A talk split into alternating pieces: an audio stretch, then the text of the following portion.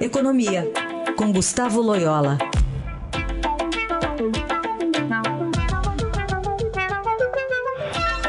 Loyola, bom dia. Bom dia, Raíssa. Vamos começar falando sobre a situação do câmbio. A gente ouviu há pouco aí, Loyola, o dólar na casa dos R$ 3,30. O que, que explica essa situação? Bom, pois é, Raíssa, o dólar tem sido pressionado aí nas últimas, uh, nos últimos pregões, nas últimas semanas, né? Eu acho que uh, são dois fatores que estão atuando aí.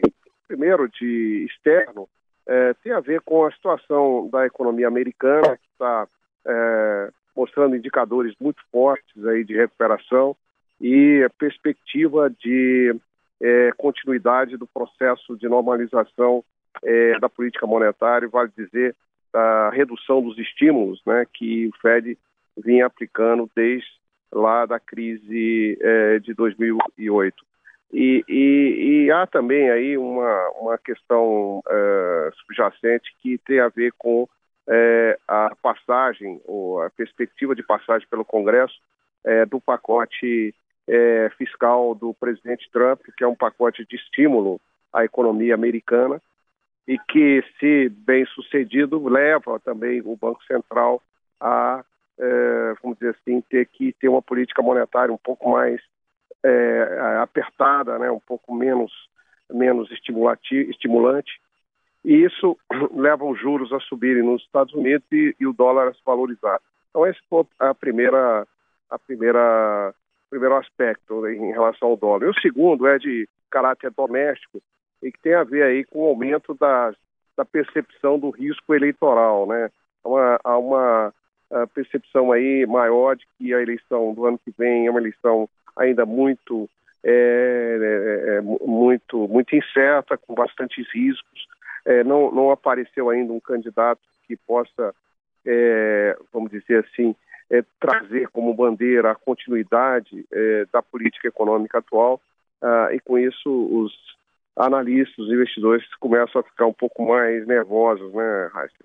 Pois é, já menos de um ano da eleição, então há esse, essa percepção, é a reação, já não é nem uma percepção, é uma reação mesmo aí do, do mercado com as pesquisas eleitorais. Ô, Loyola, vamos falar um é. pouco desse esforço do governo agora, está tentando. Bom, de um lado, uma agenda positiva, com medidas que nem tem muito a ver com a economia, mas de outro, tentando ver se sai algum tipo de reforma da Previdência. Estamos no dia 6 de novembro. E aí, Loyola? É, esse é outro problema aí também que está tá, é, que tá adicionando aí a incerteza e, e, e, afetando o mercado de dólar, né?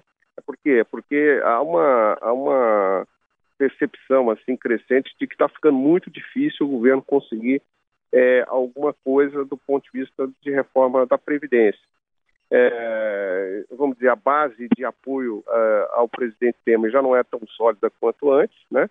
E, e, e, e há indicadores aí, há, há, manifestações de alguns líderes políticos de que a reforma é difícil, enfim, né? Então, assim, sinalizando claramente de que não tem muita expectativa de, de aprovação até o ano que vem.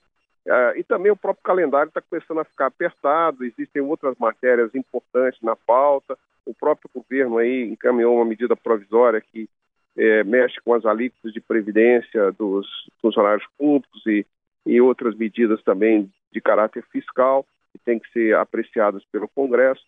Então, assim, é, a situação está ficando difícil, o tempo está acabando, mas vamos dizer, a, a, a, esperança é a última que morre, né? Vamos, seria muito bom que alguma reforma fosse aprovada.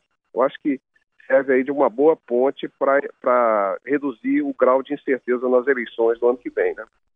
Pois, pois é, e aí vamos ver como é que vai ser essa capacidade de negociação, é o que resta agora, lembrando que os prazos aí são apertados, né?